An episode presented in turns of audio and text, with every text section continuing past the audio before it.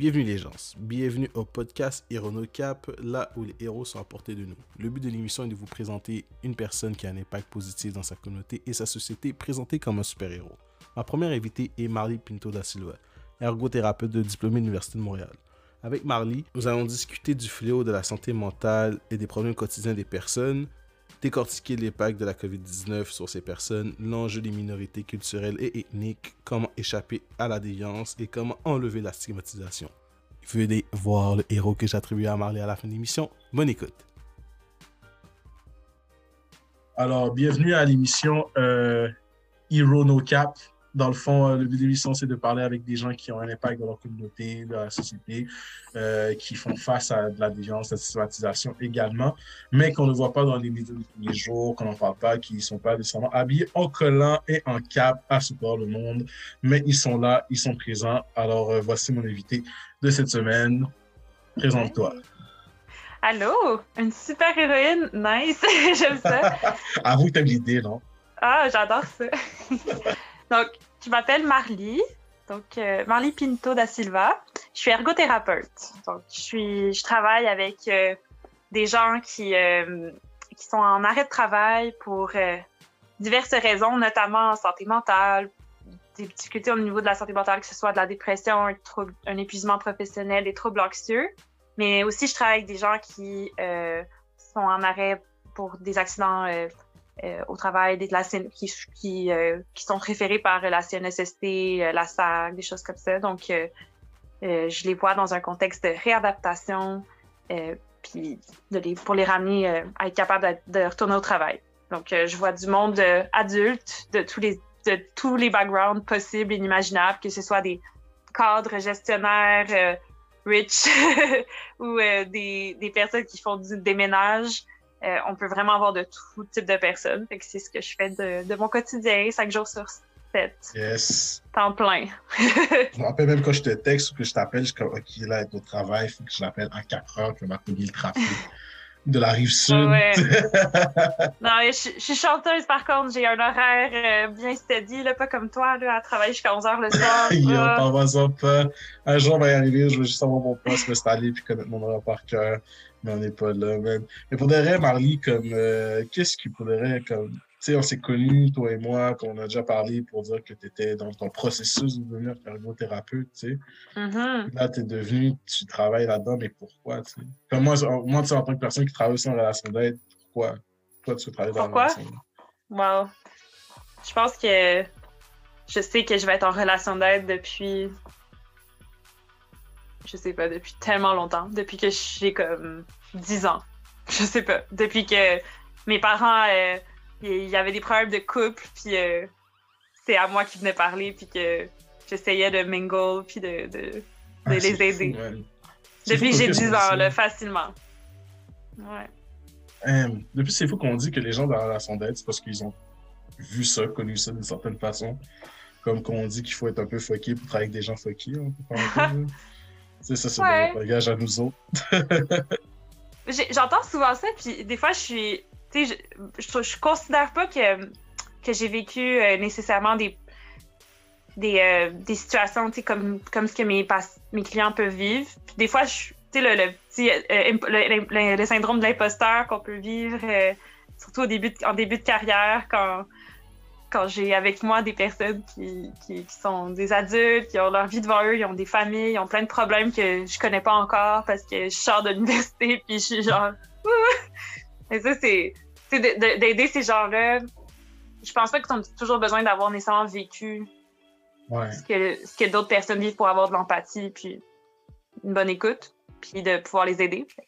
Là, ça va dans le même sens que de pouvoir aider des personnes qui vivent. Euh, je sais pas, des choses qui sont plus, ils sont, ben, ils sont plus marginaux, qui vivent pas, euh, que ce soit du racisme, que ce soit des, euh, tu, tu peux pas, si tu le vis pas nécessairement upfront, que tu peux pas être empathique face à ça, puis un allié, puis aider le plus que tu peux. Je, je, trouve que c'est un peu le même feeling que j'ai quand je fais de la relation d'aide. Je, me, je, je dis jamais que je, je connais mieux qu'eux, qu'est-ce qu'ils vivent, là. jamais, là. Mais en plus, c'est ça, toi, toi, qui est beau, là. Mais c'est comme qui avec qui tu as affaire, c'est tout type de personnes, c'est comme ils viennent d'où ces gens, c'est qui, c'est qui ces clients-là? Mais pour vrai, c'est c'est monsieur, madame, tout le monde qui passe par une, une passe rough, qui perdent leur capacité, mais que leurs capacités sont diminuées, puis que ça affecte leur façon de fonctionner ou faire leurs activités. grave, peu grave? Est-ce que c'est des gens autonomes, eh. pas autonomes, yo? Moi, j'ai pas compris ça. Comme exemple, moi, tu sais, moi, on me dit, moi, je suis un père des de jeunesse, je sais que j'ai affaire avec des enfants. Vraiment la loi 38 de la protection de la jeunesse. Ça veut dire que c'est quelque chose avec les parents, ça va pas, on va s'en. Mais toi, là, c'est quoi? C'est mm-hmm. sur une loi comme à qui affaire? C'est quoi la différence entre l'ergo et un, psy? Mm, ben, c'est sûr que dans le domaine où moi j'évolue, euh, la grande différence, c'est que moi, je vais travailler souvent avec un psy. la même personne va me voir moi, puis va souvent voir un psy.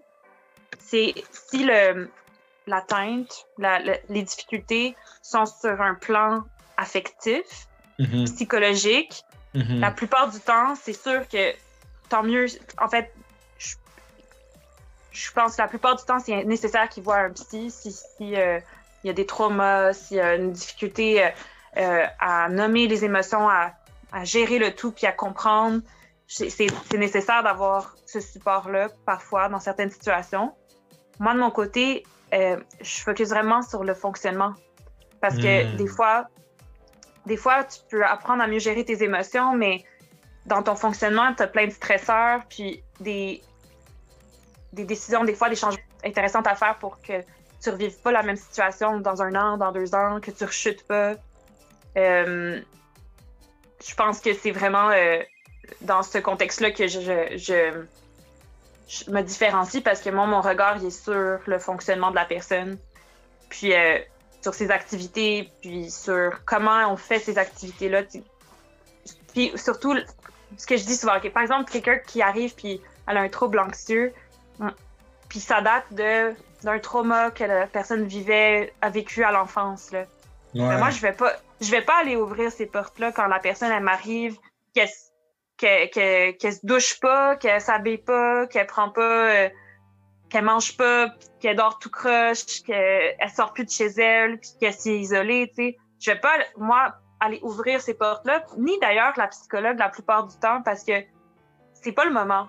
En ce moment, là, là, en ce moment, c'est, c'est faut que tu, te reprennes un peu des habitudes de, c'est juste de base, là, pour, pour te retrouver ta capacité à juste fonctionner dans ton quotidien, puis à, ne pas t'enfoncer dans la dépression ou dans euh, puis notamment comme tout ce qui est quand on arrive au fond fond du rouleau puis les idées suicidaires et tout. Fait des fois comme c'est juste de ramener la personne à sortir un peu du cercle vicieux de la dépression. Ouais. Mais souvent comme c'est juste après ça que le vrai travail de fond avec une psy va pouvoir se faire tu sais. Mais je trouve que notre approche en ergo est parfois euh, plus approprié au début de, ben, pour sortir, euh, ben, pas plus approprié, mais peut, peut servir un peu plus dans ce contexte-là, juste de s'assurer qu'il y a un fonctionnement qui va être euh, compatible avec ses, ses difficultés. une personne qui est anxieuse ne va pas arrêter d'être anxieuse le lendemain d'un suivi avec une psy ou le lendemain d'un suivi avec moi. Elle va mm-hmm. devoir vivre avec son anxiété. pour, pour, pour commencer, il faut qu'elle puisse fonctionner avec son anxiété. Puis genre pas aggraver sa situation ou se retrouver dans un des cercles vicieux puis dans des habitudes de vie qui vont aggraver le tout. Puis un coup que ça s'est placé, des fois, ça vaut la peine après d'aller gratter dans le fond pour savoir d'où c'est que ça vient, toute cette anxiété-là. Si ça vient de quelque part, parce qu'il y en a aussi, des fois, c'est juste génétique, puis tu, tu l'as, puis t'es anxieux, puis c'est ça, là. mais ça, c'est ça. Mais moi, je suis dans, moi, je suis dans avec ça, qu'est-ce que tu me dis, tu sais. Mais, mm-hmm. mais ça, ça vient d'où? Tu sais, c'est comme qu'est-ce qui cause ces, stigmatisations de ces personnes-là que tu vois, que tu sais, tu sais? Pourquoi? C'est des gens comme, comme tu dis que c'est monsieur, madame, tout le monde. Moi, je comprends pas, je suis là, ça peut être des personnes, ça peut être des collègues à moi, ça peut être des amis à nous, ça peut être des copains, ou copines, whatever. Mais comme, mm-hmm. yo, à, à comme, à la fin, c'est qu'est-ce qui cause ça? Est-ce que ces personnes sont stigmatisées parce qu'ils ils sont différents? Est-ce que c'est une pression sociale qu'ils vivent, par exemple? Est-ce que tu as des clients hommes qui, mais toi, ils ont des émotions, c'est tough à vivre. Puis on, on dit, genre, les rôles, un homme peut pas pleurer, un homme peut pas vivre ses émotions-là, tu sais. Euh, euh, Ben, ouais. Je te dirais que les hommes que je vais voir souvent, tu sais, euh, si. Ah, ça, c'est bon. si tu veux voir la différence, comme. Ouais, s'il te plaît, tu sais, on, dit souvent, la, les femmes euh, il y a plus de diagnostics de dépression, de troubles de l'humeur chez, la- chez les femmes. Mhm. Souvent parce qu'elles parlent plus. On dit souvent ça, là, cette idée Mhm. que les femmes, ils parlent plus de leurs émotions, donc ils ont des diagnostics peut-être plus souvent en lien avec le fait qu'ils parlent plus, qu'ils vont chercher de l'aide plus souvent avant.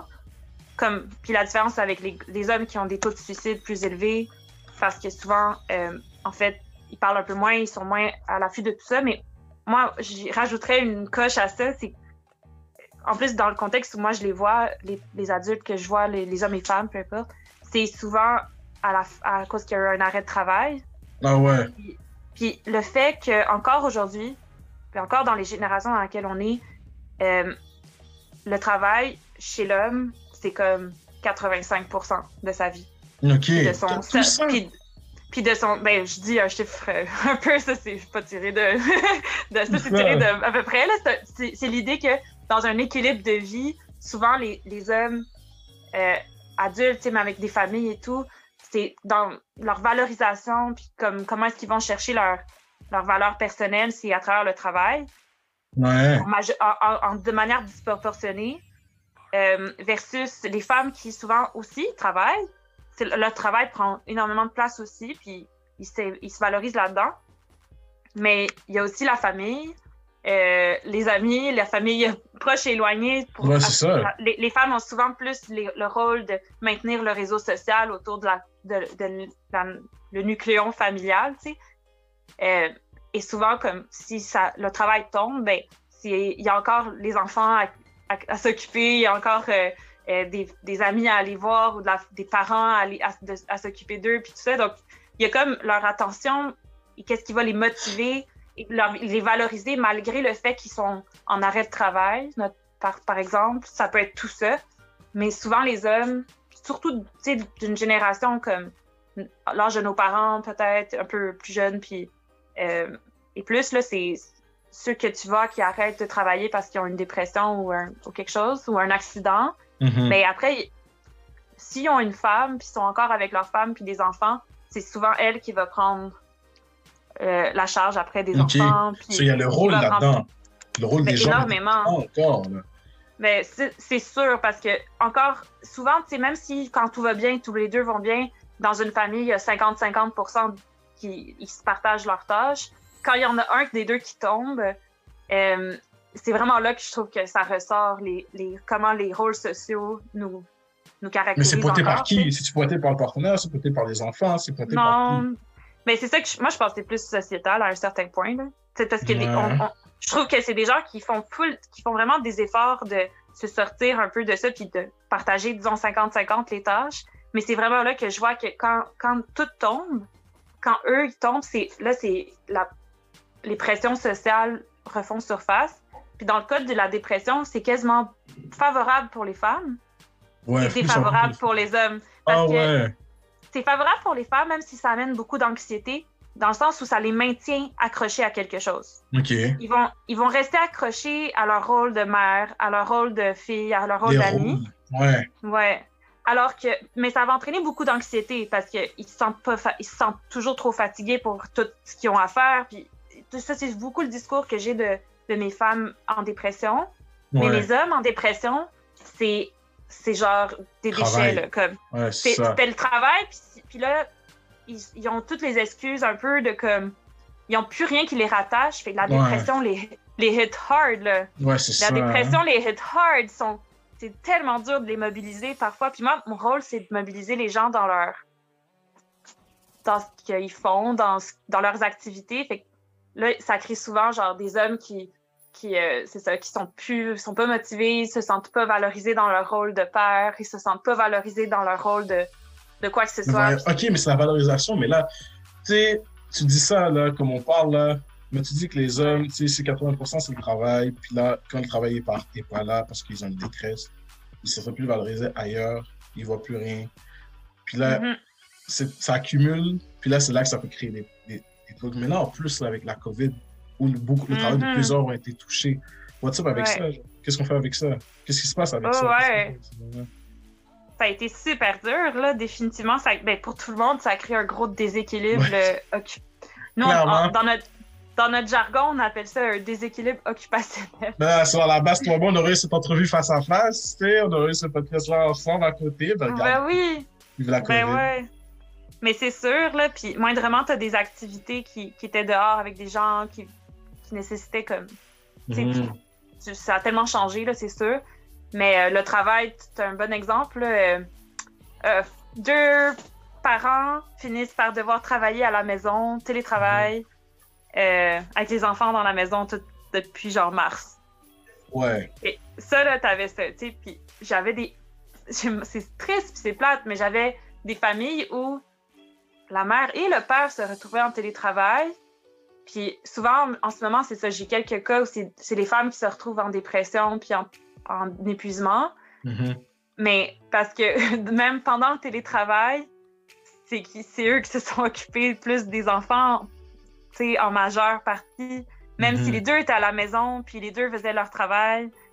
Euh, c'est, tu sais, tu vois, quand, ça, quand il y a des déséquilibres, je trouve que on, fait beaucoup d'efforts, mais souvent, ça, ça, vient tellement shaker que ce qui va être là, c'est les fondations un peu socialement construites de, des rôles. Puis moi, je trouve que ça réveille beaucoup de choses, des, des, des, situations comme ça, des situations difficiles. Le monde, ça réveille beaucoup les stigmas. Mais c'est se créer des nouvelles habitudes, tu sais, comme nos habitudes, exemple. nos habitudes, c'est tout ce qui est pris d'extérieur. Euh, moi, je sais c'est quoi, mettons, euh, quand je te vois, je te dis allô, je te donne la bise. Tu sais, ça, c'est notre communauté à toi et moi qu'on se comprend, que quand on se voit, on se donne la bise, on dit allô, on fait nos affaires, on se parle qu'on a du temps, on se parle qu'on mange ensemble. Puis là, tu sais, moi, je travaille la plupart du temps, mais là, en plus, ces gens-là qui ont leur couple, c'est une grande partie de leur journée, c'est de se reconstruire euh, des habitudes nouvelles, tu sais, puis c'est difficile des fois. Hein. C'est de se regarder puis de dire qu'est-ce, qu'on va, qu'est-ce qui va se passer. Tu sais, moi, si tu, tu me pointes ça, puis je vois que, tu on stigmatise beaucoup, c'est différent. Tu me dis qu'on stigmatise différemment par rapport aux hommes et aux femmes qui, qui l'encaissent d'une façon différente. Mais exemple, si moi je te parle, ça c'est le. Ça, c'est trop, c'est trop euh, notre phase de monsieur, madame, tout le monde. Mais comme exemple, est-ce que c'est différent par rapport à des personnes avec des cultures différentes? Par exemple, si tu as mm-hmm. des personnes différentes, toi-même, tu viens d'une culture différente, tu vis la double culture toi-même, tu es, mm-hmm. portugaise de culture, tu sais. So, comme, est-ce que ça choque ça aussi des fois? Tu sais, des fois, sais, moi, c'est des affaires du genre dans ma communauté, exemple, on dit euh, euh, t'es dépressif, on dirait à quelqu'un euh, dans ma famille haïtienne, t'es dépressif. La dépression, c'est dans la tête, c'est pas vrai, c'est pas une vraie mm-hmm. maladie. C'est culturel, ça, ces affaires culturelles. C'est tough, là, des fois, pour des personnes, même si on est né ici, etc. Mais on est, on est pointé pour dire que that's a white thing, c'est un truc de blanc, c'est malade de tristesse. T'es un homme noir, là, man up. Mettre garçon sous vous, ça, c'est une façon qui disait mettre, l'homme en poil. Est-ce que mm-hmm. ça peut arriver? Est-ce que ça peut puncher plus quand tu rencontres ce genre de cas-là? Ah, ben, c'est. Tu puis même, il y a ça, il y a la culture, la culture, que ce soit parce qu'on on vient d'un pays différent qui a sa propre culture. Donc, on, on, on sait que entre familles, même juste chez les, euh, les Québécois de, de souche, là, ou les Blancs, comme, ils ont entre eux des différentes cultures. Puis moi, ce que je trouve intéressant à travailler, je travaille sur la rive sud. Fait déjà, pour moi, je suis déjà dans une autre culture. exact. Comme blanc, pas blanc, il y a genre Montréal, Rive-Sud. Et le reste du monde. je trouve que c'est comme une autre culture être dans la Rive-Sud. Ouais. blanc, puis blanc, pas blanc, je trouve même que c'est intéressant, mes, mes, mes, clients qui sont d'origine, qui sont ou nés dans un pays différent ou qui sont fils d'immigrants, euh, je trouve que leur culture ressemble plus à la culture Rive-Sud. Ouais, c'est ça. Je, vois quand même des points ah communs avec le reste de mes clients. puis quand je compare avec Montréal, genre. Tu sais, comme ce qu'ils trouvent difficile, des fois, c'est genre, ah, conduire quand. Conduire dans Montréal, ah non, ça me rend trop anxieux. Ouais, ok, c'est ça. Ah, Peu importe la culture. si, si, on revient sur genre, tu sais, c'est le, le, stigma derrière la santé mentale selon les cultures, euh, mais plus selon les.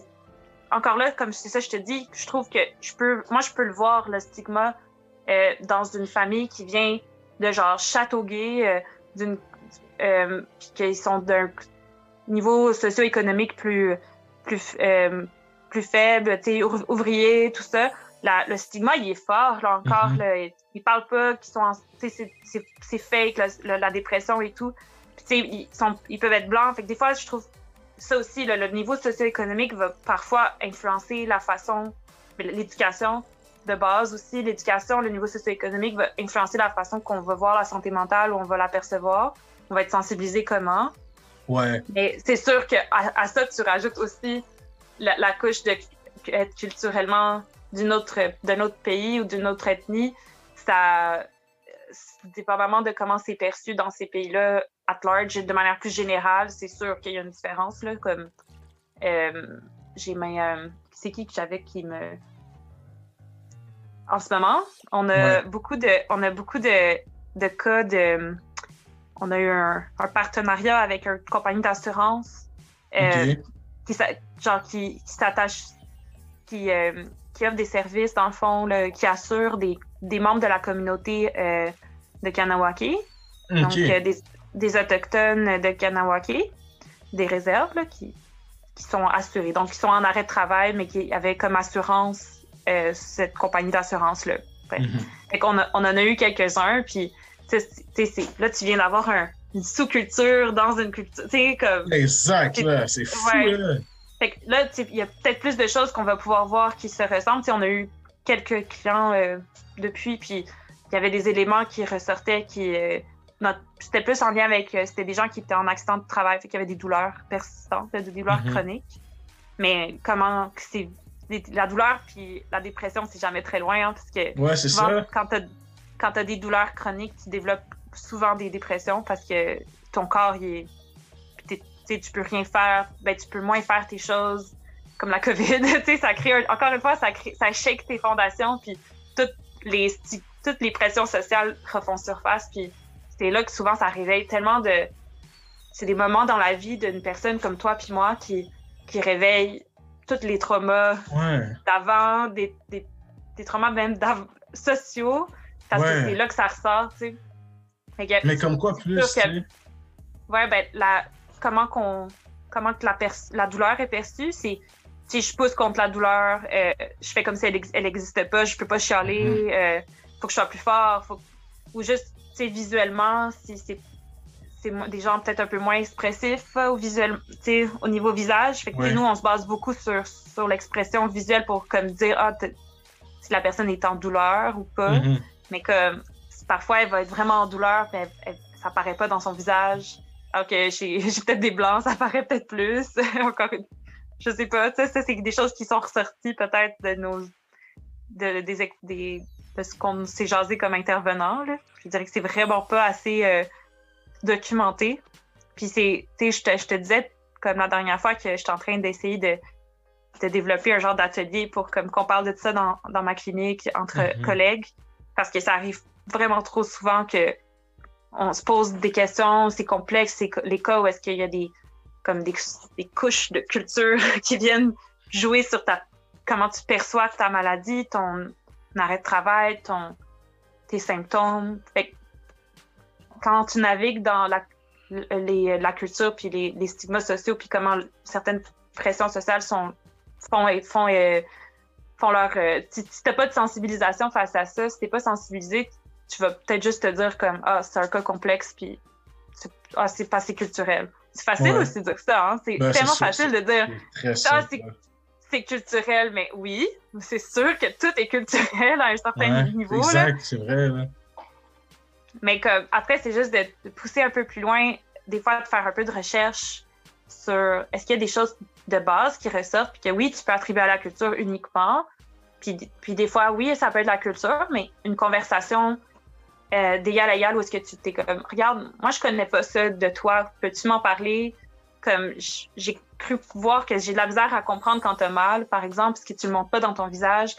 Est-ce que c'est quelque chose qui, que tu remarqué dans, dans, les gens autour de toi qui te ressemblent plus? Puis... En fait, c'est un défaut des gens, c'est un défaut de notre société de voir que ah, une personne, les personnes qui souffrent, on les voit, ça se voit, on peut l'identifier, les gens qui ont des problèmes itinérants, quoi que ce soit, on le voit avec nos yeux, alors on peut pointer ça tout de suite, mais la face, c'est que nous, on sait que c'est pas tout, ça se voit pas tout à l'œil nu directement, mais comment on peut mm-hmm. déconstruire ça? C'est quoi les conseils que tu donnes? Comme, parce qu'on on sait que ça touche tout le monde. Ça touche toutes les classes sociales. Ça touche toutes les personnes de toutes les cultures, même si d'autres essaient de l'éteindre en disant que c'est pas possible parce que c'est plus tabou dans, mm-hmm. certaines, dans certaines pratiques d'autres. Mais comme, tu sais, si on n'intervient pas, il y a un risque de déviance possible. Ça fait que la société va lâcher ces personnes-là. Elle va rentrer dans une itinérance. Est-ce qu'il y en a qui viennent de. Toi, tu travailles de la rive sud. Si, si je parle de Montréal, exemple, euh, tu sais qu'il y a des quartiers de Montréal qui sont plus à risque que d'autres au niveau de la dépression. Euh, les gens en dépression, euh, exemple, avec, ils vivent dans un HLM à Parc Extension, puis à côté, tu as Villemont. C'est pas la même affaire, la piscine clôture, là, qui se parle des deux quartiers, là, tu le sais. tu sais, c'est fou comme tout ça peut toucher ces personnes-là, mais puis au contraire, la personne de Vimont aussi peut vivre totalement des enfants qui font en sorte que ça fait mal. Puis on a un stigmate parce qu'on va dire, mais non, tu viens de Ville-Montréal, tu as deux autos, tu as une belle maison, tu peux pas être triste, tu sais, comme, tu peux pas vivre du mal. Comme, ben, ça, on stigmate encore, on pointe en disant, mais non, toi, tu peux pas, tu n'as pas le droit à ce mal-là. Puis la personne a mal pour vrai, puis ça la fait mm pourquoi j'ai mal? Puis elle, a de plus en plus mal. Mais ouais, puis, mais, puis c'est, super de ta part comme d'avoir une empathie aussi pour ces personnes-là qui, qui, peuvent effectivement souffrir même si ont l'argent, tu sais. Mais tu sais quoi, quand même, par contre, ces gens-là, là, puis je les encourage à, aller chercher de l'aide quand ils en ont besoin, mais ils peuvent parce qu'ils ont ce. Exact. Puis on vit dans, puis on vit dans un, une société qui devrait pas euh, avoir des différences en termes de si tu as de l'argent ou pas, si tu as un bon emploi qui t'offre des assurances ou pas. Mhm. Mais en ce moment, si tu n'as pas un emploi qui t'offre des bonnes assurances, tu peux pas te permettre des suivis. Il n'y en a pas. On, l'a, on en a full entendu parler dans les dernières semaines, derniers mois. Et puis ils essayent vraiment fort de. Tu sais, je sais qu'on en rajouté pour les ados, entre autres, des choses comme ça.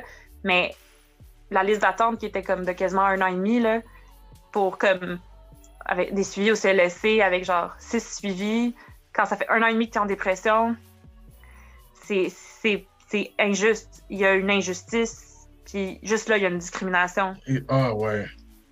Comme dans les droits, dans le droit à, à, l'aide que tu pourrais avoir. Puis après, tu sais, c'est à, à, se questionner. Est-ce que pourquoi en ce moment on aurait on a-tu besoin de plus d'aide psychologique? Parce que c'est souvent de ça qu'on parle. Après, je pense quand même qu'on pourrait... qu'on parle. C'est souvent de ça qu'on parle. C'est partout, C'est ainsi de la santé mentale, la santé mentale. Beaucoup, on lit que le gouvernement euh, investit pas assez dans la santé mentale. Ça devrait être un problème du gouvernement à aider les concitoyens à avoir une bonne santé mentale. On en parle souvent, tu sais. Alors, comme c'est pour ça que je trouve, et surtout en, en, période de COVID, on vient de passer le mois de novembre de la mort, parce que la santé mentale est de plus en plus forte chez les gens, en plus mm-hmm. ici. Euh, alors, il y a, y a, quelque chose à faire. C'est un problème de société. C'est un problème de société où notre. Mais, mais moi, c'est sûr que je, comme travaillant en santé mentale, souvent quand j'entends, tu sais, ah, il n'y a pas assez de suivi de, de, de services de psychologie, tout ça. Puis c'est vrai, il n'y en a pas assez. Mm-hmm ma, question aussi, après, c'est est-ce que c'est les seuls, euh, le seul soutien qu'on peut s'offrir comme société? Ah, OK. Ouais. OK? Parce que, ma question. Ben, c'est ça. c'est sûr que je pense qu'il y a un besoin d'avoir une approche globale autour de la santé mentale parce que c'est nécessaire puis ça peut vraiment être pertinent d'avoir des suivis en psy, mais en ce moment, une des... est-ce que on, plus que maintenant qu'il y a qu'il y a 15 ans, on a, on a plus de détresse psychologique maintenant qu'il y a 15 ans? Peut-être.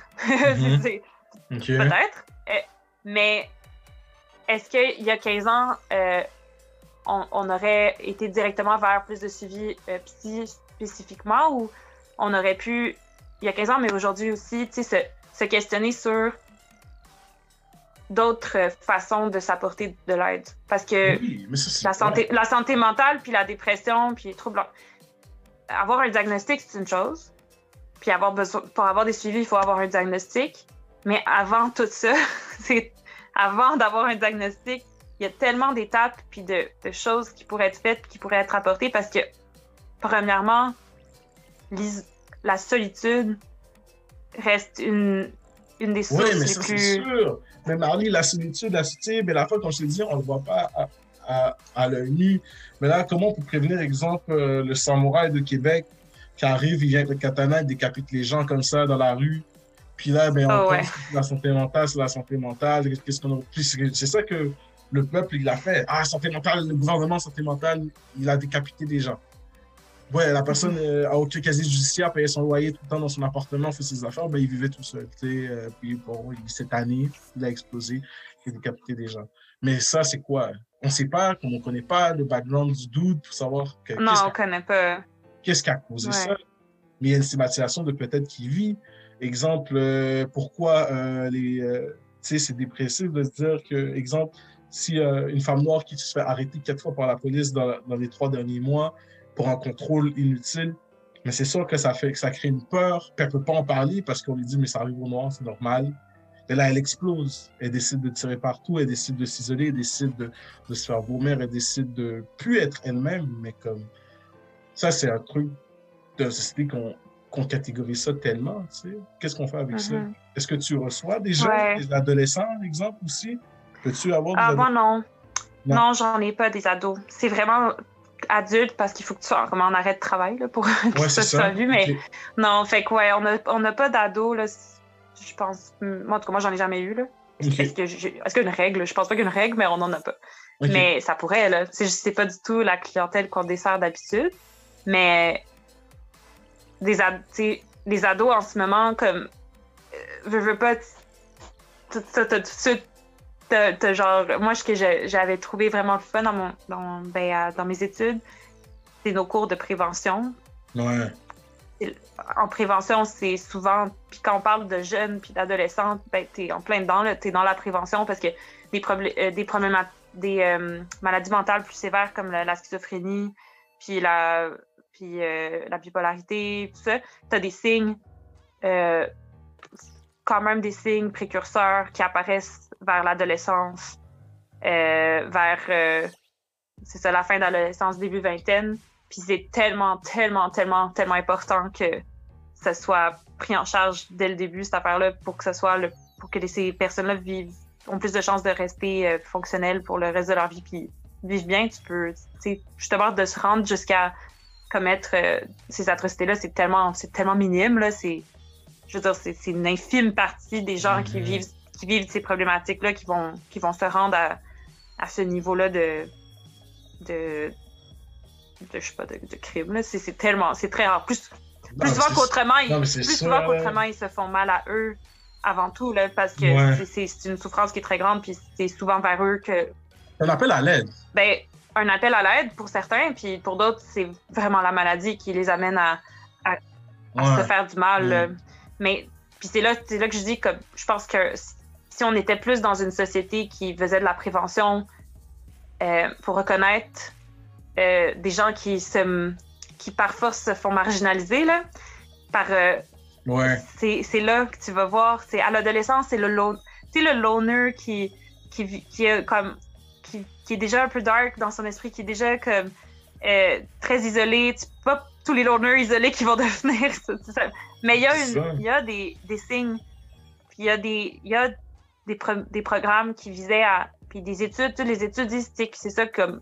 Il y a des, certains signes à voir, puis des programmes à mettre en place dès le début euh, pour sensibiliser ces jeunes-là à comme être à l'affût de, de, de certains signes puis de certaines pratiques qui vont maintenir leur santé mentale ou comme qui connaissent puis s'ils connaissent ils vont pouvoir aller chercher de l'aide plus rapidement puis c'est d'avoir euh, des, des, professionnels de la santé ou, sociaux qui connaissent les, ces signes précurseurs là puis qui vont dans des écoles puis qui font ce travail là de front avant mais ben, tu te retrouves avec beaucoup moins de, de, de gens qui se des jeunes qui se retrouvent euh, marginalisés euh, dans la rue mm-hmm.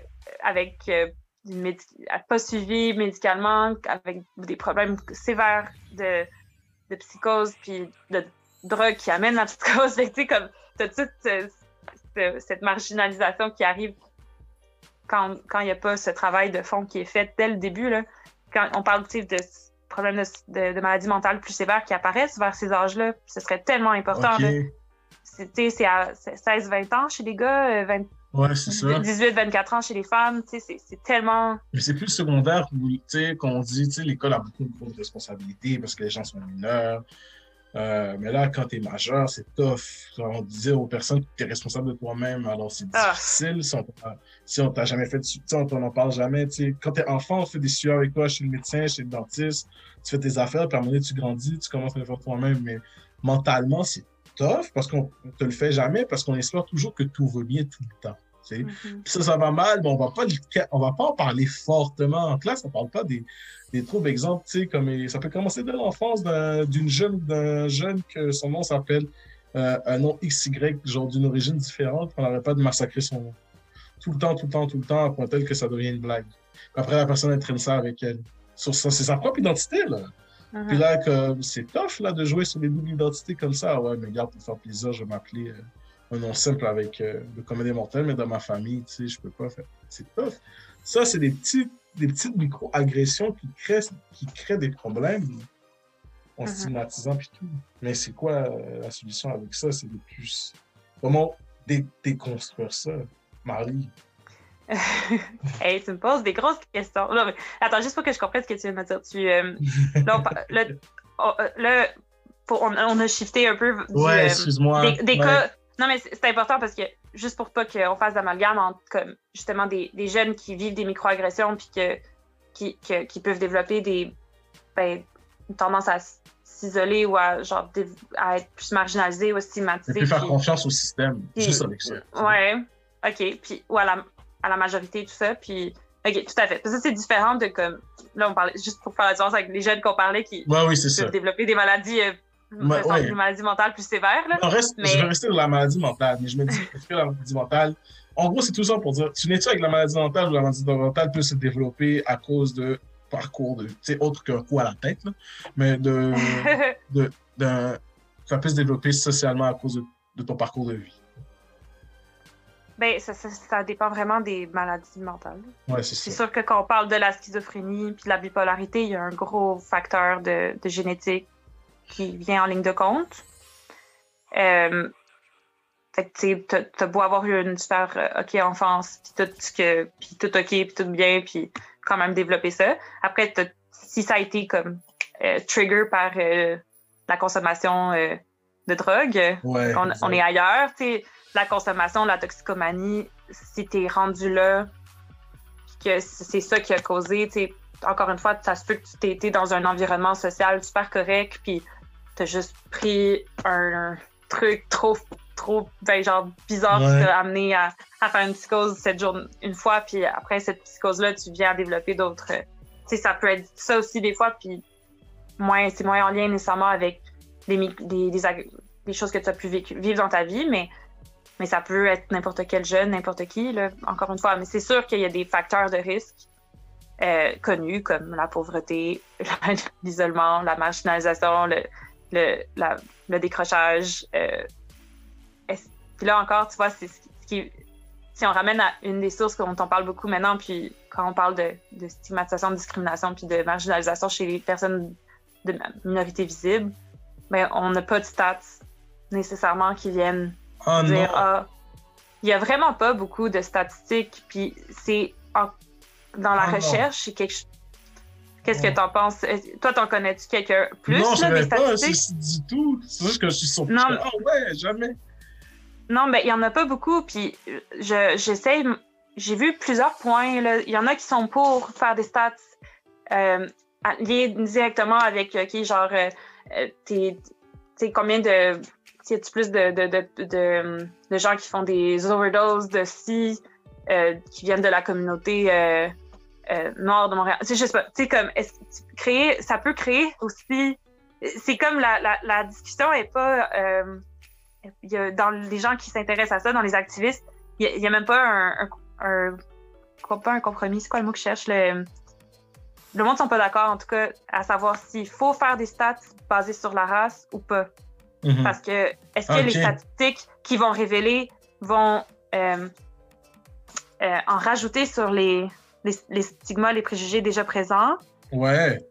Ou, euh, où ça aide à justement connaître qu'il y a des réalités qui sont différentes. C'est vraiment pas évident. Mais voyons, euh, Madame Da Silva, toi, qu'est-ce que tu en penses? Ouf, mais je, sais pas. en fait, je voulais te demander, toi, qu'est-ce que t'en penses? Parce qu'il me semble que toi, tu serais vraiment plus mieux placé pour me le dire que moi. Oui, mais, euh, oui, mais moi, je dirais qu'il faut le faire parce que, ouais, mais dans le fond, chaque, chaque culture vit sa différence. Mais en même temps, tu sais, si tout le monde va être vu comme une seule culture, tu sais, nous sommes tous des Québécois, des Canadiens, peu importe la couleur, nous nous voyons comme Mhm. ça. Tu sais, mais comme, c'est sûr que dans les études qu'ils font sur ça, ils doivent dire, mais les personnes qui ont dit oui viennent de ces communautés-là, viennent de ces quartiers-là, dominés par, tu sais, ils vont dire, oui, mais à Montréal-Nord, euh, tu sais, on va dire, la COVID, ils ont dit par exemple qu'on a eu plus de cas à Montréal, c'est à Montréal-Nord. Mais Montréal-Nord a plus de communautés noires haïtiennes à Montréal-Nord Mhm. que tout le reste de la ville de Montréal. Mais pourquoi? Il y a beaucoup de femmes qui travaillent dans les hôpitaux et dans les euh, Mhm. foyers euh, de personnes âgées, qui savent qu'ils sont à risque plus souvent que les autres. C'est Ouais. tout ça qui explique. Sur des explications à ces gens-là, puis il faut qu'on les dise comme ça, tu sais. Mais ce, que, ce que je trouve intéressant dans ce que tu as dit, puis moi, c'est ça finalement. Moi, tu me demandais mon point de vue, j'en ai comme un un. Celui où je pense que c'est nécessaire qu'on sorte des chiffres, Mhm. mais je pense que derrière les chiffres et leur interprétation, il doit y avoir des gens racisés pour, les, pour faire du sens à ces chiffres-là, Mhm. pour faire ces explications-là. Parce que si tu donnes les chiffres à genre PDG du CIUS de ce- je sais pas où, là, Mhm. comme puis que derrière les gens qui vont regarder ces chiffres-là, même si on parle de gens formés ou quoi que ce soit, c'est sûr qu'il y a des biais, des biais racistes quelque part nécessairement, des préjugés qui vont, la façon qu'on va aller chercher du sens derrière les chiffres, puis que, que ce soit parce qu'on connaît pas qu'à Montréal-Nord, il y a plus de gens qui travaillent dans le milieu de la santé, parce que, tu si t'es pas quelqu'un de la communauté pour pouvoir aussi le clarifier ou trouver un sens à travers ça, puis expliquer la réalité, je pense que tu peux faire dire n'importe quoi à des chiffres. Puis c'est ça mon point. C'est que oui, il faut des chiffres, mais il faut très- faire très attention à c'est qui qui les demande, Mhm. comment qu'on les interprète. Comment on les interprète. C'est ça. Ouais. Parce que- dans le fond, il faut dire les billets tout le temps. Quand tu fais, quand tu fais des sondages, quand tu fais, un, quand tu fais n'importe quoi, il faut que tu dises d'où viennent les chiffres. Expliquer des gros chiffres, dans le fond. Tout le temps. Pas Ben, juste le oui, mettre. je- C'est ça. C'est sûr, j'es- j'espère qu'ils ils font ça le plus souvent possible, mais c'est ça. Moi, je, je pense que les activistes que j'ai entendu parler de ça, c'est leur crainte principale, c'est que les chiffres euh, confirment des préjugés, puis que ça soit utilisé par de mauvaises personnes. Ouais. Compris? Mais c'est un peu, tu sais, ton exemple, tu me disais, là, le nom, je sais que tu as parlé, là, en tout cas, tu pourrais peut-être tu pourrais en parler, euh, puis m'expliquer comment tu vois ça dans ce contexte-là, mais qu'il y a plus de cas dans la DPJ euh, qui, qui sont issus de, de familles noires, tu sais, comme Ouais. Par exemple, c'est déjà. plus de signalements. Il y a plus de signalements parce qu'il y a un clash de culture. Toute personne a le droit de dénoncer une agression faite sur un enfant. C'est notre devoir de citoyen. On peut tout dénoncer, Mhm. peu importe qui on est. Si on l'a vu, on pense, on peut le faire. Mais pourquoi Mhm. elle est faite durant les familles noires, arabes, latino, américaines? C'est parce que justement, il y a un clash de culture. Des fois, tu te demandes, mais oh, voyons, euh, qu'est-ce qui s'est passé? Puis l'enfant qui comprend pas tout aussi, qui est exposé à d'autres cultures en allant à l'école, exemple, tu sais, c'est, il voit aussi la différence qu'il va avec d'autres enfants qui ne qui vivent pas ce qu'il vit. Ça veut pas dire qu'il vit ce qu'il vit est mal, parce qu'elle est différente. Mhm. Donc, la fameuse blague qu'un enfant noir va dire Ah ouais, tes parents te disent d'aller dans ta chambre. Tu sais, c'est- c'est le con comme ça. Comme, Mhm. tu sais, c'est- c'est c'est toutes les différences de même qui font en sorte que les gens ne comprennent pas. Alors, maintenant, on fait de plus en plus un devoir de dire aux gens vous devez être conscient des cultures différentes des personnes. Il y a des limites, c'est- sûr. C'est pour ça qu'on demande à des professionnels de devenir de ces cultures-là. Donc, un jour, on ne voit plus la différence de culture. Ben, la différence, parce que on, on est tellement au courant que c'est rendu inné en nous dans le métier. Mais ce n'est pas encore. Il y a encore du profilage racial, il y a encore des euh, problèmes de féminin masculin. Ah, les femmes font ci, ah, les hommes font ça. Il y a toujours ça. Puis en plus, si ces gens-là viennent de cultures minoritaires où des fois c'est culturellement très macho, entre parenthèses, mais c'est encore plus difficile. Tu sais, c'est. Mais justement, comme ton, tu sais, le fait que euh, dans les, si tu regardes juste les chiffres, tu dis Mhm. ah ben justement d'avoir comme justement aussi un, un point de vue de, de, de, de professionnels du milieu euh, et racisés qui peuvent dire comme hey c'est pas euh, c'est il y a un biais culturel parce que ça veut pas dire que. Il y a des fois, il y a eu des signalements ou des, des jugements qui ont été portés, puis que quand tu regardes le fond des choses, euh, il y avait sûrement. Il y avait plus souvent qu'autrement un biais. Clairement. Ouais. Mais de pouvoir dire ça, c'est une chose. C'est vraiment pertinent qu'il y, ait, il y, ait, il y ait des gens pour faire sens à ces chiffres-là.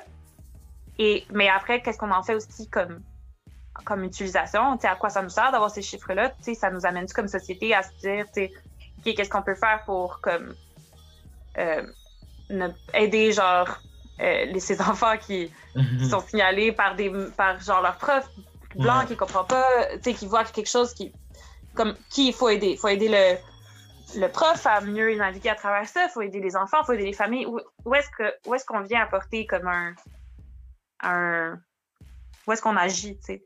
Non, mais c'est exact. C'est la grosse question. C'est comment euh, défaire ce nœud-là. Comment on agit, où on agit, comment on agit.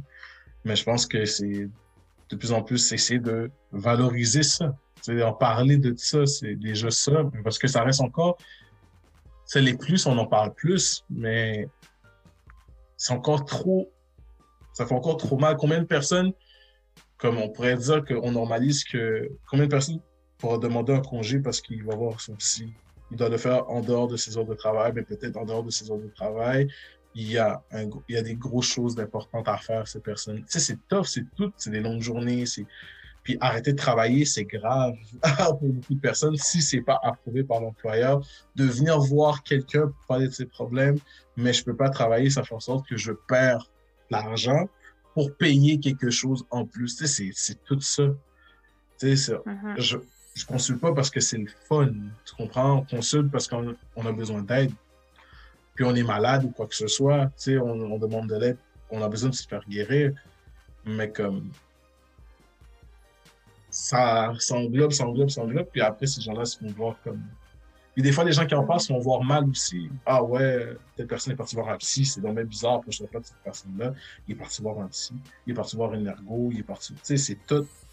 C'est lourd. Alors, comment on peut mm-hmm. juste briser euh, le fait que ces personnes-là ont besoin d'aide ou sont malades, mais ça ne devrait pas être euh, mal vu. C'est ça que moi, j'essaie de, de faire comprendre de plus. Euh, en parlant avec toi?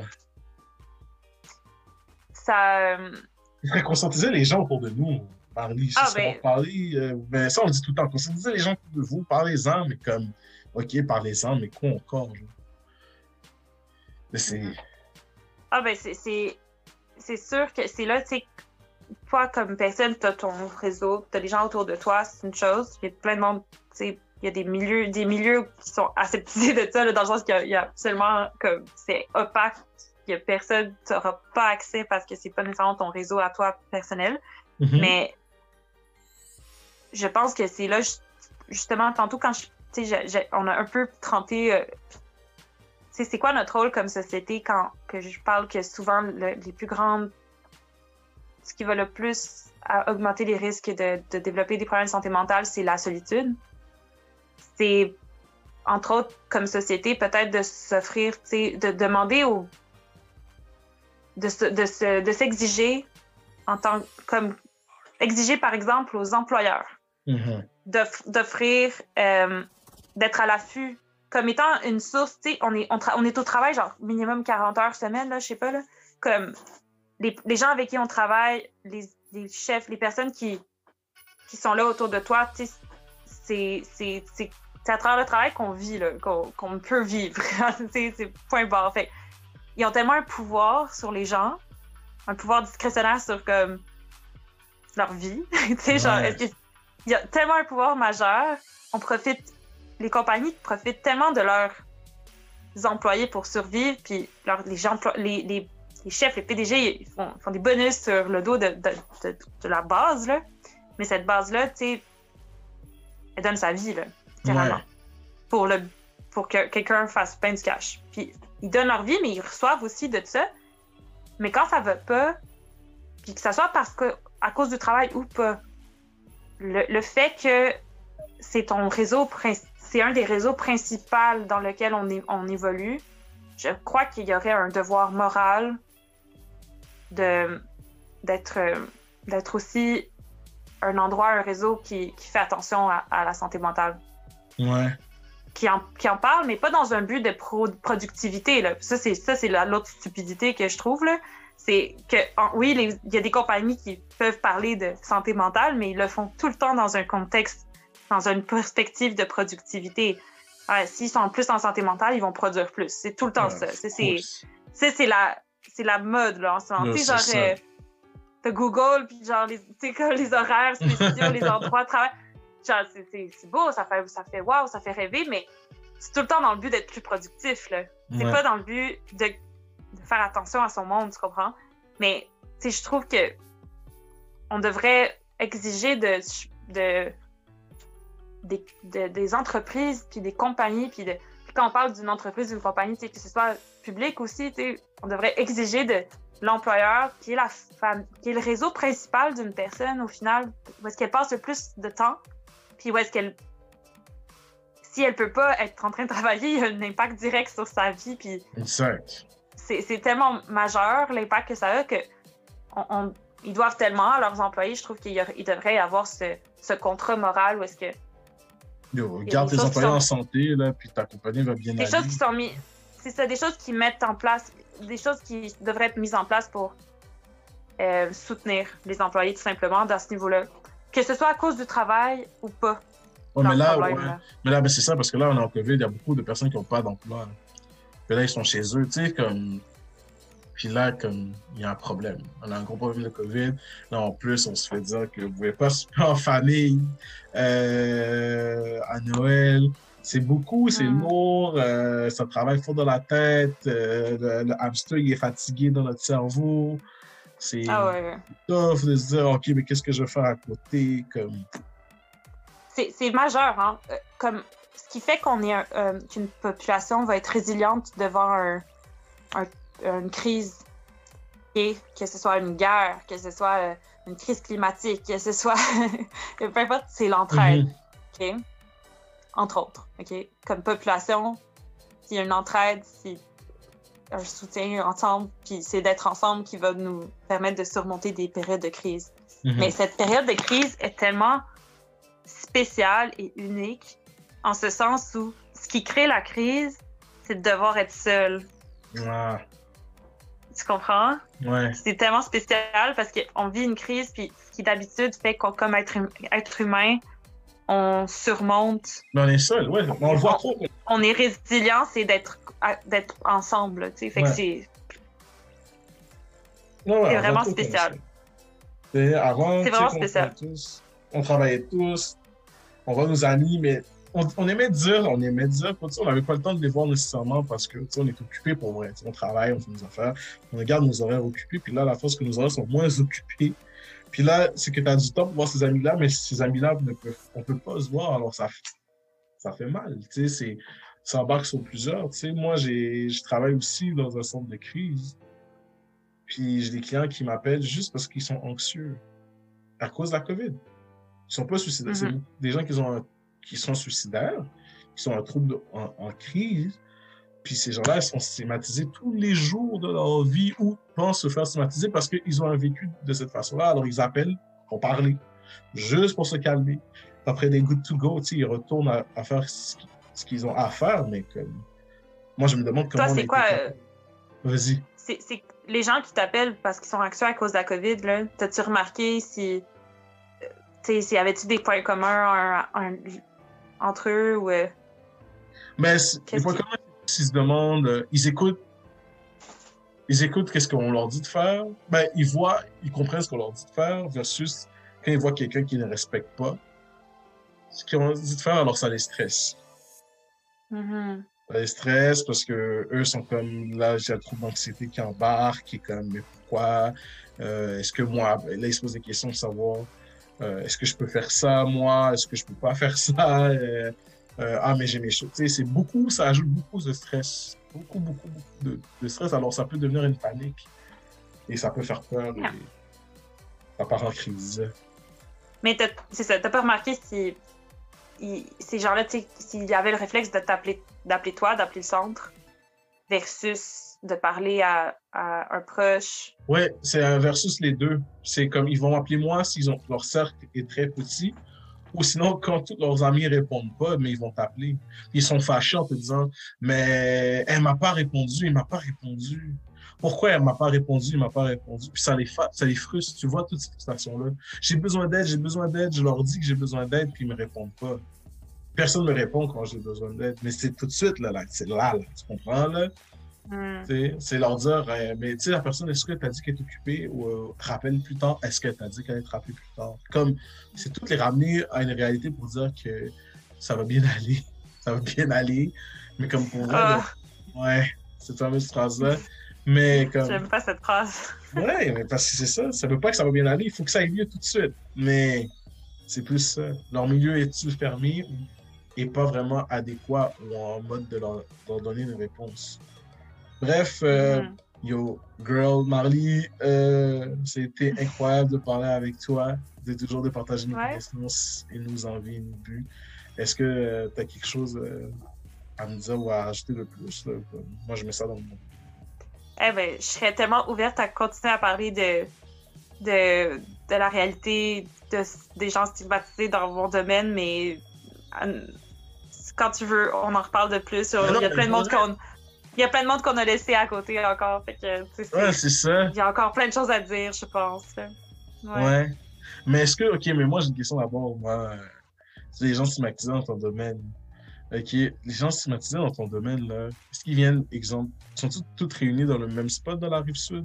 Est-ce que c'est toute la rive sud que tu recouvres ou c'est tout le Grand Montréal incluant la rive sud? C'est quoi le territoire de limite que tu.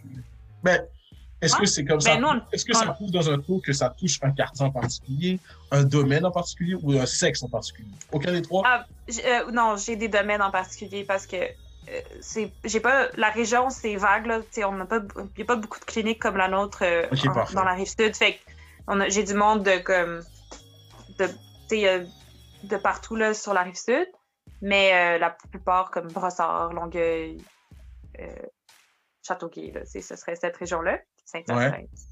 Mais euh, sinon, c'est en ce moment, on- de la manière que notre, en tout cas, notre entreprise, euh, la compagnie pour laquelle je travaille, fait les choses, elle a fait un partenariat avec des professionnels de la santé, mais avec le, avec le 6 de la Montérégie, Ouais. Est et Ouest. Donc, euh, il y a comme un partenariat. Fait que eux, c'est. Comme tantôt, je disais que ce serait, de- ça serait bien que les employeurs fassent attention à leur, envers leur, en- avec leurs employés. Mais eux, ils ont, ils ont comme un programme euh, euh, de soutien euh, aux employés, à- puis entre autres avec notre clinique, fait que certaines personnes, euh, la majorité de mon caseload, là, de mes gens, c'est des professionnels, euh, ben, des gens qui travaillent pour le CIS. Fait que, tu sais, là-dedans, t'as de tout. hein, j'ai beaucoup d'infirmières, mais j'ai beaucoup d'infirmières, j'ai beaucoup de préposés. Des mais j'ai aussi, hein, tu sais, euh, plus. Ben, c'est sûr que pour faire infirmière préposée, j'ai plus de femmes, mais sinon, tu sais, j'ai déjà eu des, des gens qui travaillent dans la cuisine, de- des gens qui travaillent euh, à la DPJ, et des TS, des psycho aides, des éducateurs spécialisés là-dedans, euh, les chauffeurs de, de la DPJ. J'ai Ben oui. beaucoup de ce monde-là. Tu sais, c'est- ça va être vraiment varié, là. Mais c'est ça, plus quand c'est des, des infirmières, des préposés, c'est souvent plus des femmes, mais j'ai quand même des hommes, là. J'ai des hommes éducateurs, Ah, des hommes préposés. Mais c'est euh, vraiment. Avec des gens en relation d'aide aussi dans le domaine de la santé. C'est fou. Ouais. J'ai juste jamais eu d'ergothérapeute encore. Mais j'ai eu beaucoup d'autres. Ouais. Mais est-ce que que, c'est tu ça? euh, Est-ce que c'est. Plus c'est grave, plus je pense que ça va aller jusqu'à être plus capable de retourner faire leur travail? Tu sais, le but, c'est de bien aller pour, pour commencer Ben ouais, à mais- travailler sainement. Ouais, il y en a plein qui retournent. Il y en a plein qui. Tu sais, notre but, c'est aussi de les. out- S'ils veulent retourner, puis que ça leur tente encore de vivre ça, puis de. la- malgré la réalité aussi, tu sais, c'est- ils sont- il faut qu'ils soient conscients de la réalité, puis que. euh, ben, il y en a. S'ils veulent retourner, puis que c'est une phase, puis on développe des stratégies, puis que ça se passe mieux, ben, pour la plupart, ça, ça marche, puis on retourne. J'ai eu beaucoup de situations où finalement, ils ont décidé que c'était plus pour eux, là, ou qu'ils changeaient. Des fois, ils changeaient de poste, là, parce que ils travaillaient par exemple de nuit, puis ça, c'était comme plus. Une orientation. C'était plus compatible avec leurs besoins, puis leur. Ouais. Ouais. Mais tu sais, euh, j'ai. Ah, c'est une des choses. Puis moi, ce que je trouve que c'est mes clients que j'ai le plus d'empathie avec, c'est mes clients qui viennent de d'autres pays, euh, comme notamment le Maghreb. Euh, ils sont over-educated, comme ouais. docteurs, genre. Ils sont surclassés. Ils sont, suréduqués, puis ils n'arrivent pas à faire. Euh, ben, que leur diplôme n'est pas reconnu, donc ils se retrouvent. Ils veulent quand même rester dans le domaine de la santé, notamment si justement ils, sont dans le milieu de la santé à la base. Hum, ça, j'en ai beaucoup, là, des, des, personnes très, très éduquées qui sont adjointes administratives ou euh, euh, infirmières auxiliaires ou préposées. Puis que là, là, ils tombent en arrêt de ce job-là, alors qu'ils avaient dans leur pays, par exemple, une, une carrière plus, comme plus difficile dans leurs yeux à eux. Puis là, la, la, ah ouais. la, la, détresse que ça vient créer comme. Un raconte, dis-moi. Mais ça, c'est eux qui m'intéressent souvent, ben, qui, je trouve que c'est super intéressant, pas évident non plus parce que derrière, tu creuses un affaire, tu enlèves une couche, là, puis là, ouf, il y en a d'autres, puis là, tu enlèves, puis t'enlèves. Parce que, tu finalement, c'est. C'est ça, c'est pas juste euh, l'arrêt de travail là, puis genre les difficultés qu'elle a vécues là, c'est l'ensemble du parcours migratoire qu'ils ont eu, les, ça, les, euh, les oui, la honte, euh, sont souvent seuls. Tantôt, je mm. parlais de solitude. Euh, combien j'en ai qui sont tout seuls? Il n'y a plus personne. Il n'y a pas de famille ici. toute oh leur famille est à l'extérieur. Oh, ouais. Oh. Ils tombent en arrêt, ils ont des enfants, mais ils n'ont personne. Ils n'ont pas d'amis. Ils ne se sont pas fait d'amis dans le milieu de travail. Mm-hmm. Euh, ouais. Ils ont dit au revoir à leurs aspirations pour beaucoup. Il y a une sont aigres, un peu aigris de tout ça, mm-hmm. un peu un peu déçus. Puis là, quand c'est l'hiver en plus, ouais. ça, ils savent pas quoi faire de l'hiver. Oh, ah. les pauvres. C'est vraiment pas évident, je trouve. C'est ah, avec Ouais. Puis comme tu les vois des fois, je trouve qu'ils ont de la misère à nommer ça. Euh, j'en ai eu quelques-uns, tu vois que comme moi j'ai dû dire regarde, moi aussi, mes, mes parents, c'est des immigrants, OK? je, je l'utilise pas souvent, ma carte. Ouais. Ah non, tu... ah, mais, mais pourtant, ça humanise, c'est tellement facile l'approche. Pourquoi tu l'utilises pas? Raconte ton histoire, après, je vais te, demander pourquoi tu l'utilises pas, Marie? Tu as le droit d'utiliser, c'est ton, pouvoir. C'est ton power, utilise-la. Ben, tu sais, parce que je veux, comme, j'ai, je veux pas te dire, ah, je connais ce que tu vis, puis minimiser qui vivent en comparant avec moi parce que je trouve jamais que c'est pareil, tu comprends? Fait comme généralement, comme thérapeute, tu essaies de comme, garder cette distance-là je, je l'aurais pas dit à quelqu'un, tu sais, quelqu'un qui, comme c'est ça, des fois, ça va arriver que je dis, hey, je comprends ce que tu, tu vis, mais mes parents, c'était des immigrants, puis ils ont vécu ça aussi.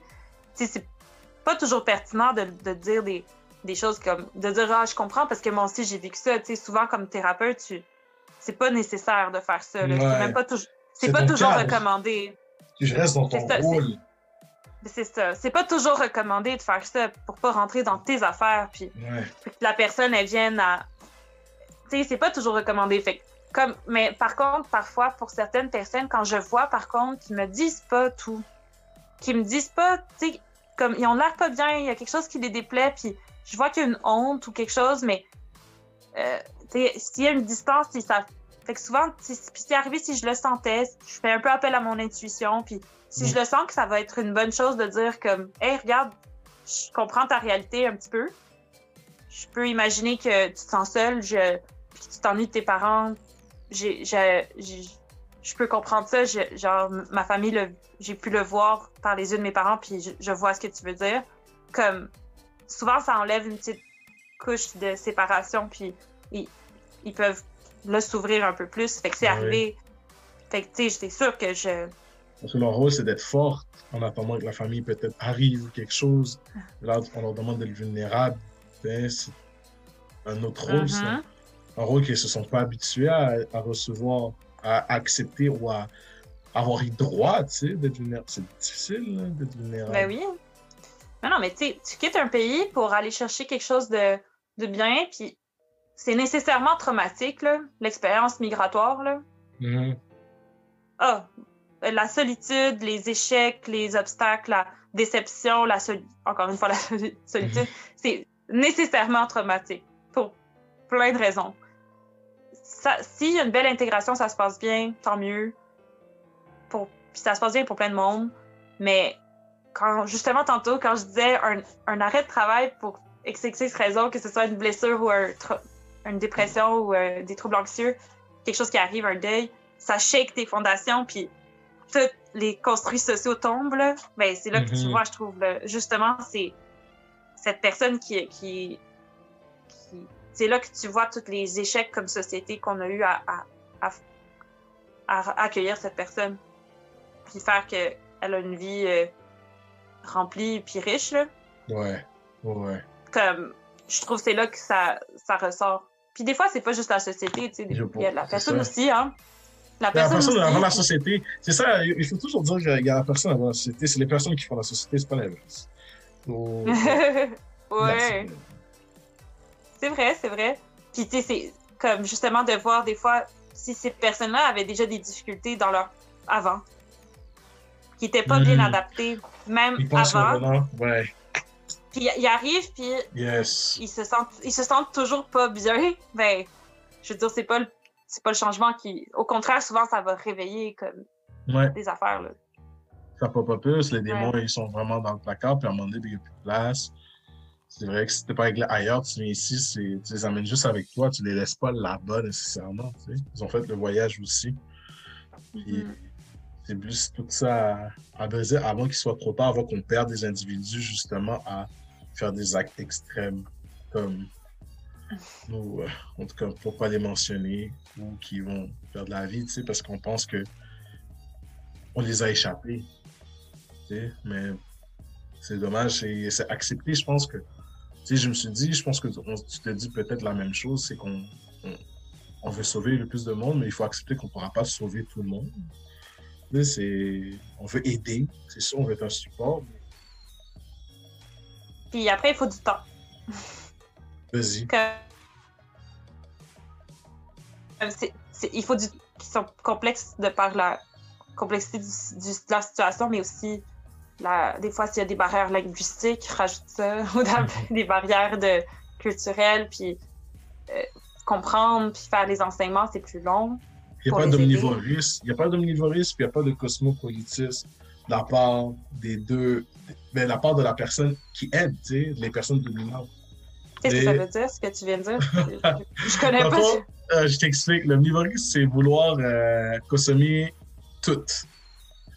Connaître plus de choses, plus que. Tu sais, exemple, moi, exemple, euh, tu sais, moi, j'adore le hip-hop, puis je suis un travailleur de jeunesse, mais je m'y connais dans les trucs d'adultes, prison, puis en plus, mais j'écoute du rock, de l'opéra, puis du classique, tu sais, parce que, je suis pas un expert, mais j'aime ça.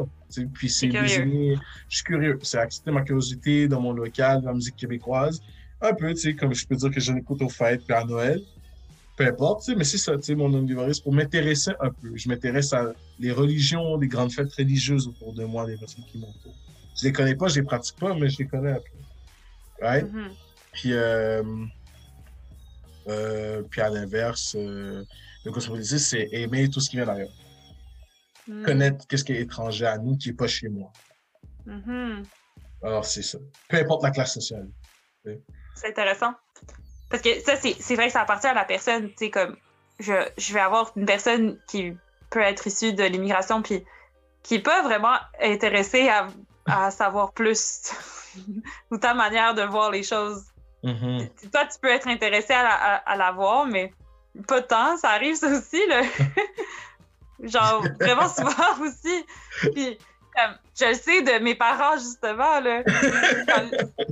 Hey, s'ils peuvent juste écouter leur télé portugaise pendant, genre, euh, toute la journée, c'est ce qu'ils vont faire, tu comprends? Comme, exact. ils sont pas très in- ils sont pas très intéressés là fait que tu sais quand vient le moment d'aller genre je sais pas comme consulter euh, un médecin puis que le médecin dit ah tu pourrais avoir ça ils font comme ben je sais pas je, je Ah, comprends pas. Tu sais, shit. la- la- le manque de curiosité aussi peut venir de plein de- d'endroits aussi, là, tu sais, que ce soit, euh, je sais pas, mais une certaine, euh, ça peut être le manque de l'éducation qui peut être moins, moins grande ou Mais vous, c'était fait. C'est très fait à l'intérieur, non? Si, je peux, si c'est une question que je peux te poser comme ça. tu sais. C'est quoi?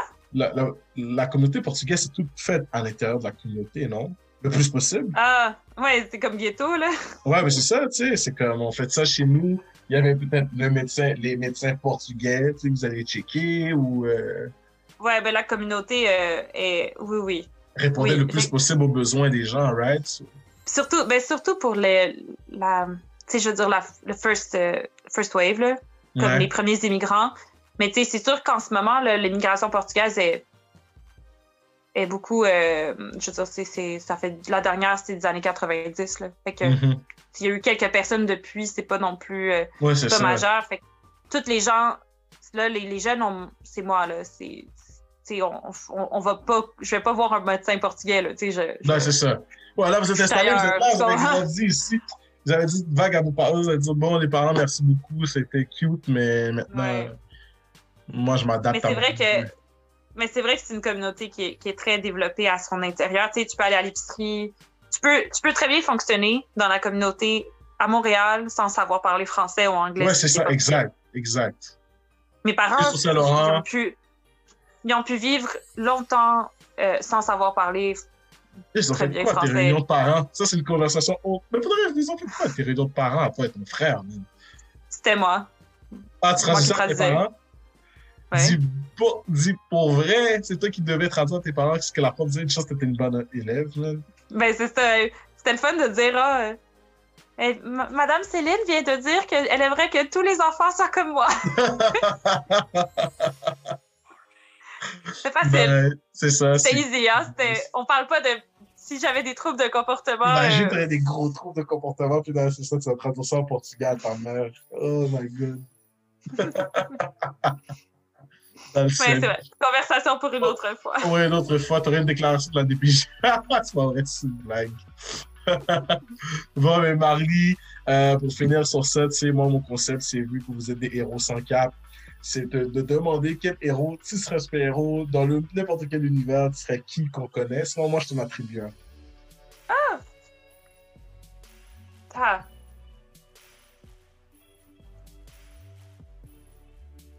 vas-y, attribue-moi un. Je suis trop poche. Je suis trop poche Eh. en héros. En passant vite de même, Hill, je sais pas, mais si tu serais dans un manga, ok, tu serais. euh, Non, c'est pas vrai. Tu serais dans le DC, dans les DC Comics, tu serais Black Canary. Ou, non, c'est pas vrai. Tu serais Miss Martian. Ouais. Miss Martian. Ouais, Madame Martienne. Je suis verte. Elle est verte. Ouais, ouais. Euh...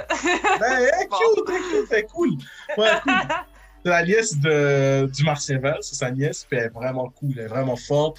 Et, c'est la, c'est la, c'est la, comme la thérapeute de l'équipe des super-héros. Ah. alors. S'ils ont du mal, c'est elle qui est capable de rentrer dans leur tête, euh, les aider, les accompagner. Puis en plus, le fait qu'elle est différente, sais, les martiennes, elle essaie de comprendre le côté humain puis le côté martien en même temps. Alors, qu'est-ce que tu fais si Ah. bien? Alors, pour moi, dans ma Ligue des Justiciers, tu es euh, Miss Martian dans Martienne Verte. nice. Cool. Je vais aller m'informer sur ça. Ouais, c'est bon. Il y a Un une bon série concept. là-dessus. Ouais, c'est ça. Ouais, c'est ça. Chaque personne que j'envoie maintenant dans ce podcast-là, je vais leur attribuer un super-héros. Alors, ça va Cool. être ma, Mais c'est un bon équipe. c'est bon. J'aime ça. Tu, tu utilises ton geekness, là. Ah, ben, pas le choix, là. C'est ça qu'il faut. C'est ma saveur à moi. Mon petit spice. C'est bon, mais merci beaucoup, Marly. C'était Marly, euh, Pito da Silva, ergothérapeute. Yo, yo, yo. Merci beaucoup. Au revoir. Bye bye. Ah oui, mais c'est ça, mais vous comprendrez que ça a été fait de cette manière. euh, non face à face pour euh, des restrictions de la COVID et pour la protection de tous. Merci beaucoup. À la prochaine.